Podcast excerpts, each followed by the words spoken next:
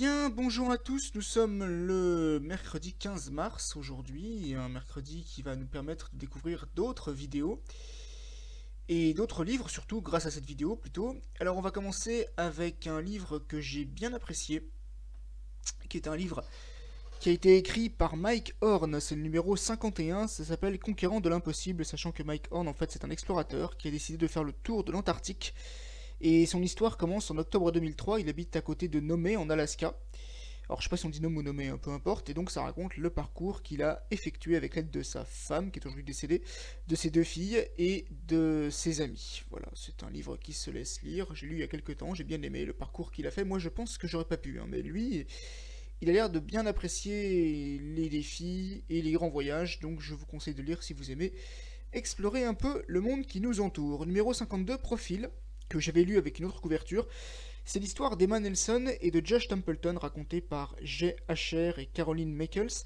En fait, Emma a reçu pour ses 16 ans une voiture et un ordinateur portable où elle peut voir qu'elle a un profil sur Facebook, profil d'elle dans le futur. Petit problème, on est en 1996, donc Facebook n'existe pas encore, et par conséquent, Emma va tenter avec l'aide de son voisin Josh, qui a un an de moins qu'elle et qui est sorti un peu avec elle de temps en temps, je le précise parce que c'est écrit dans le livre, elle va tenter de modifier son avenir parce que son avenir ne lui plaît pas, et que par conséquent elle ne veut pas se retrouver avec une vie qui lui ferait défaut.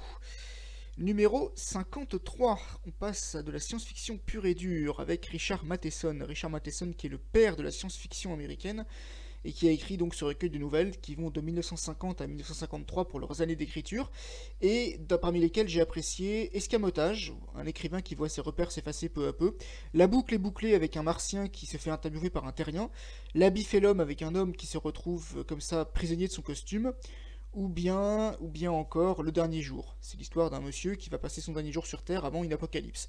Beaucoup d'histoires ont été adaptées à la télévision, différentes séries, notamment la quatrième dimension. Et je dois avouer que j'aime bien Richard Matheson, ouais, j'aime bien son style d'écriture. C'est un auteur que j'ai découvert quand j'avais à peu près une dizaine d'années. Donc euh, ça fait un beau bout de temps que je connais cette œuvre-là. Numéro 54, euh, ça s'appelle Boniface et Philibert. C'est l'histoire de deux voisins, Boniface et Philibert, qui donc, comme on peut le voir, ne se ressemblent pas et en plus se détestent. Pourquoi on n'en sait rien? C'est écrit par Geoffroy de Pénard, c'est un livre sur la tolérance, sur l'acceptation de l'autre. j'ai pas vraiment aimé la façon qu'ils se rapprochent. C'est-à-dire qu'en fait, ils auraient pu trouver un autre événement. J'en dirais pas plus, mais voilà. J'aurais préféré qu'ils le fassent autrement. Mais sinon, c'est un livre qui se laisse lire. Franchement, c'est agréable. On voit que donc Boniface et Philibert sont des gens tout à fait différents physiquement, mais ils ont beaucoup de points communs. Ils sont des gens courtois, paisibles. Ils aiment la musique. Ils aiment. Euh, ce sont des hommes qui ne réchignent pas aux tâches ménagères. Il y en a un qui passe aspirateur et l'autre qui bricole. Euh, bon, c'est vrai que c'est assez agréable à lire. Et numéro 55, c'est le livre de Tom Easton, Les garçons ne tricotent pas en public. C'est l'histoire de Ben, il a 17 ans.